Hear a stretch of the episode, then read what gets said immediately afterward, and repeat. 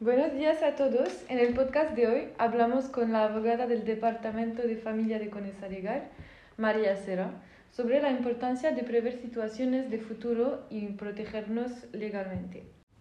Hola María, ¿qué tal? Hola Shems, ¿qué tal? Buenos días. Muy bien, gracias. ¿Puedes explicarnos eh, qué es para ti el derecho preventivo?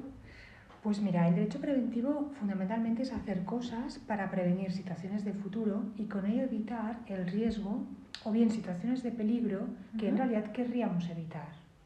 Claro.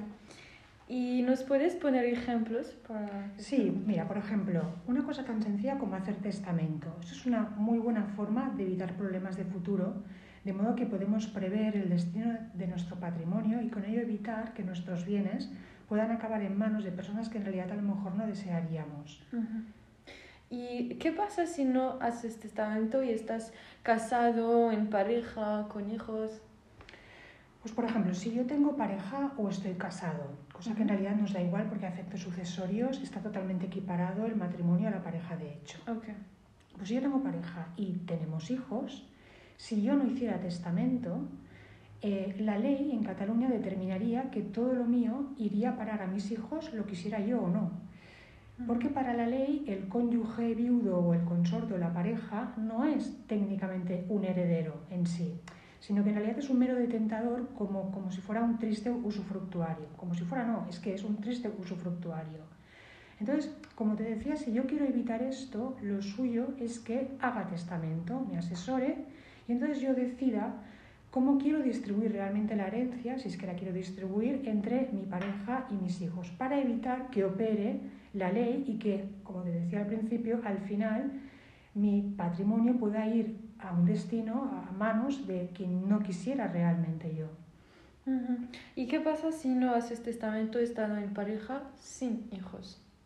Bueno, pues otra de las cosas curiosas que, que, la gente no sabe es que eh, lo que sucede si yo no hago testamento y resulta que me muero sin tener hijos, pero sí teniendo una pareja y, por ejemplo, mis padres viven aún, eh, lo que va a ocurrir es que mi pareja se puede hacer con todo mi patrimonio, salvo que mis padres le reclamen una parte de mi herencia para ellos. Mm. Todo esto lo podría evitar si, como te digo, hago testamento, porque yo, por ejemplo, puedo considerar que mis padres no necesitan eh, parte de mi patrimonio, pero mi pareja a lo mejor sí que necesita todo mi patrimonio. Sí. Ok, ¿y qué pasa si haces testamento estando casado y con hijos? Vale, ahora nos ponemos en el plan B, o sea, en el, en el plan del derecho preventivo, ¿no? Si yo me pongo a hacer testamento y resulta que nombro herederos a mis hijos, sin mencionar en el testamento, por ejemplo, a mi pareja, en este caso todo irá a parar a mis hijos. Es decir, sí que se hace caso a lo que yo estoy estipulando en mi testamento, salvo que mi pareja le reclame una parte de la herencia por necesitarla para su subsistencia. ¿Y qué más podemos hacer a modo preventivo, si hay algo más? Bueno, otra cuestión que merece también la pena considerar a modo preventivo y que podemos hacer es dejar una lista es dejando escrito todo aquello que nuestros herederos van a tener que cancelar, como las tarjetas de crédito, mis suscripciones pues, a un montón de, de, cuentas y también los datos necesarios para hacer estas cancelaciones, las contraseñas, las claves, el nombre de usuario, etc. Vale, muy bien. ¿Y qué validez tiene un testamento? ¿Tiene una...? Bueno, la validez, sí, la validez del testamento es indefinida. Es decir, eh, el testamento en realidad no te puedo decir que no caduca, pero lo lógico es en realidad, es en realidad como mm, irlo revisando, irlo actualizando.